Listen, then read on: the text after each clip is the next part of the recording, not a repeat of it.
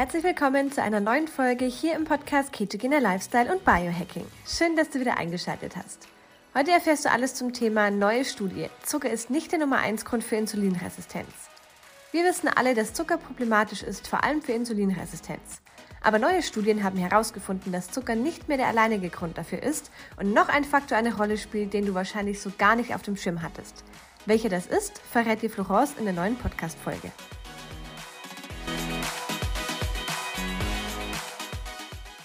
Eine Studie sagt uns, dass wir immer falsch lagen, was Insulinresistenz angeht und dass Zucker der alleinige Übeltäter ist für eine Insulinresistenz.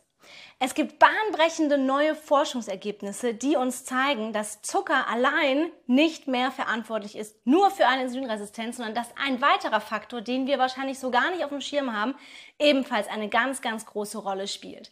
Wir wissen alle, dass Zucker problematisch ist, vor allem auch in Verbindung mit einer Insulinresistenz, aber kaum einer hat wahrscheinlich gewusst, dass diese eine Sache ebenfalls einen fast genauso großen Einfluss auf die Insulinresistenz hat wie Zucker.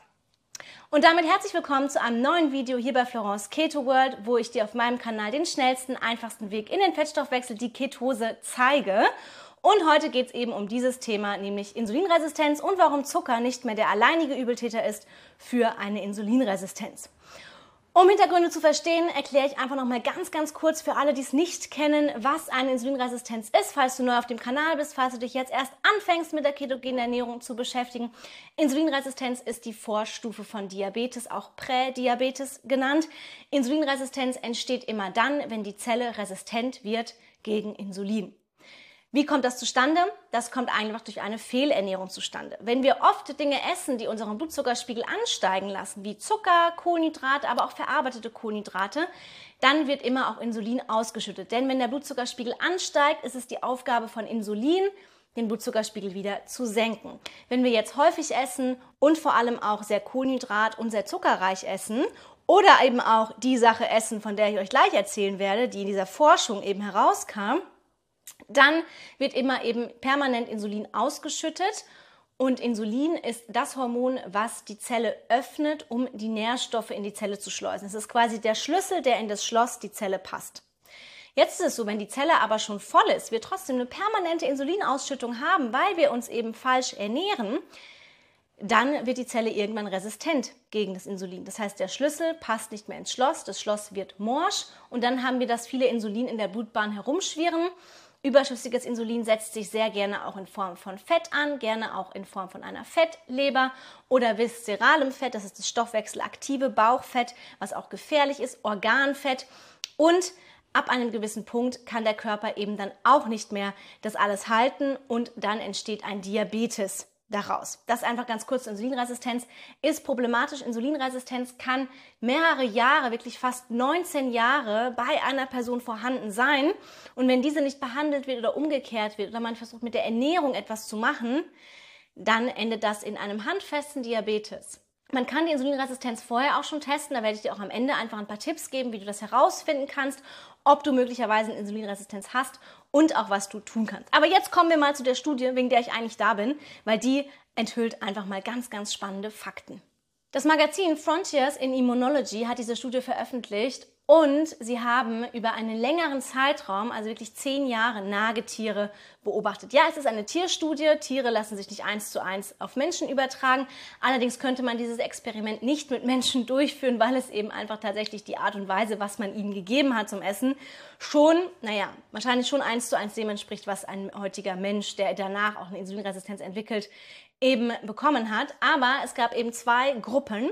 Die eine Gruppe Nagetiere, die hat einfach nur eine sehr zuckerreiche Ernährung bekommen. Beide hatten gleich viele Kalorien. Die andere Gruppe hat eine Zucker- und Kohlenhydratreiche Ernährung bekommen, zusätzlich aber noch einen hohen Anteil an Transfetten, also einen höheren Anteil an Transfetten als die erste Gruppe. Und dann gab es noch eine Kontrollgruppe. Transfette, für alle, die es nicht wissen, Transfette sind hochverarbeitete Fette, sind gehärtete Fette, wie zum Beispiel sie in Margarine vorkommen, aber auch in Backwaren, Fertiggerichten oder auch in Frittierfett, Frittierware. Und die sind eben gehärtet, hochverarbeitet und auch entzündungsfördernd. Und man hat eben festgestellt, nach einer Weile hat man verschiedene Parameter gemessen und auch in der ganzen Zeit einfach diese Studie verfolgt.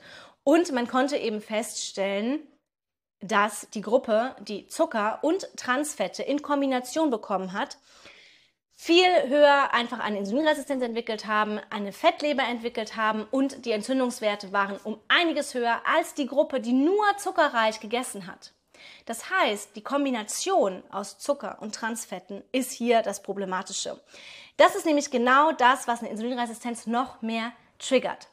Möglicherweise hätte die erste Gruppe nur mit dem Zucker irgendwann langfristig wohl auch eine Insulinresistenz entwickelt, aber nicht so rasant, nicht so schnell kam es zu einer Insulinresistenz und zu einer Fettleber wie in der zweiten Gruppe, wo Transfette und Zucker zusammenkamen. Das ist ein Problem, weil heutzutage werden sehr, sehr viel Transfette mit Zucker und Kohlenhydraten gemischt. Alle Fertiggerichte, alle Snacks, Kekse, Süßigkeiten, Backwaren, Donuts, Croissants, all das ist eine Kombination aus Transfetten und aus Kohlenhydraten, vor allem wenn sie stark verarbeitet sind. Und genau das entspricht auch ein bisschen der westlichen Ernährung, weil das ist einfach auch sehr viel vorhanden in der westlichen Welt. Und deswegen brauchen wir uns auch nicht wundern, dass die Rate der Insulinresistenzen und die Rate von Diabetes nach oben geht. Das heißt, in der zweiten Gruppe hat man eine Hyperinsulinämie festgestellt. Das heißt, ein Überschuss an Insulin, obwohl die Kohlenhydrataufnahme genau die gleiche war. Nur weil wir eben mehr Transfette hatten. Und diese Hyperinsulinämie war zu 70 Prozent erhöht. Das heißt, es ist schon ein ordentliches Ergebnis, wo man sagen kann, okay, Zucker allein ist nicht mehr nur der Übeltäter, sondern die Transfette in Kombination mit dem Zucker. Diese Doppelbelastung ist eine Riesenbelastung fürs System. Warum? Einmal sind die Transfette hochentzündlich, hochverarbeitet und fördern Entzündungen im System. Blutzuckerschwankungen fördern auch Entzündungen im System. Insulinresistenz ist am Ende auch nichts anderes als eine Entzündung. Genauso die ganzen Herz-Kreislauf-Erkrankungen, Schlaganfälle, Herzinfarkt, auch sowas wie eben Demenz sind alles Entzündungen und Resistenzen gegen das Insulin. Und deswegen ist es halt so, dass wir hier vor allem sehr stark aufpassen müssen.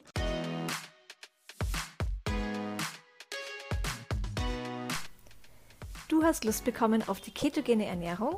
Wir haben für deinen Keto-Start eine kostenlose 7-Tages-Challenge erstellt. Alles, was du brauchst für deinen Keto-Start, sowie zu Beginn eine Einkaufsliste und Rezepte für jeden Tag zum Kochen. Außerdem bekommst du Zugang zu einer Community, die sich schon länger Keto ernährt oder wie du möglicherweise gerade beginnt. In der 7-Tages Hack Your Life Keto Challenge sind auch die beiden Coaches Florence und Andreas und du kannst deine Fragen jederzeit stellen. Den Link findest du in den Podcast Show Notes.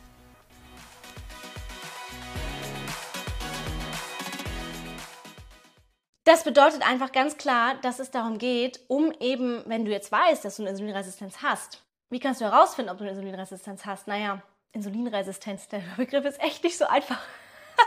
Insulinresistenz. Hm, Du kannst ja mal in die Kommentare schreiben, wie oft ich in diesem Video Insulinresistenz gesagt habe. Wenn nicht mal wirklich sehr, sehr spannend.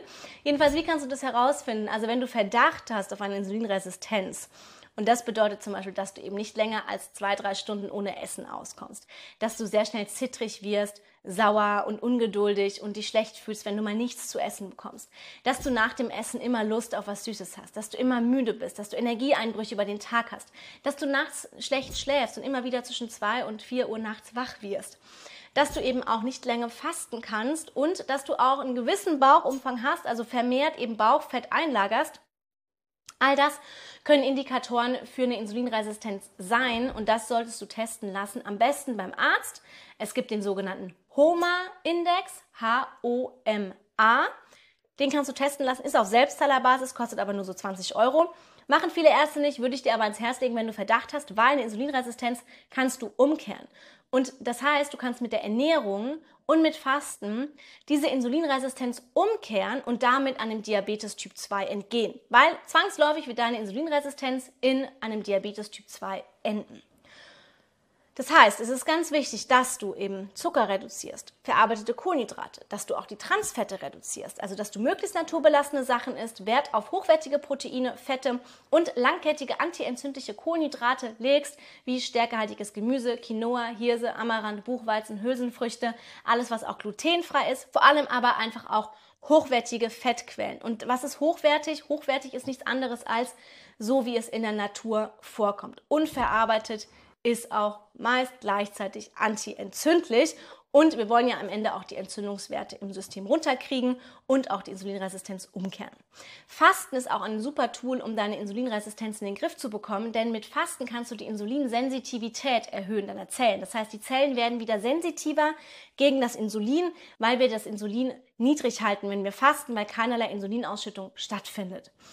Das ist eine super Kombi. Am besten wählst du eine Low-Carb-Ernährung, ketogene Ernährung in Kombination mit Fasten. Zur Hilfe kannst du auch exogene Ketone mit dazu nehmen, weil die auch den Blutzuckerspiegel stabilisieren. Bin ich absoluter Fan von, gerade wenn es auch schwer ist, sich umzustellen auf eine Low-Carb- oder ketogene Ernährung, kannst du mit exogenen Ketonen ganz tolle Unterstützung leisten.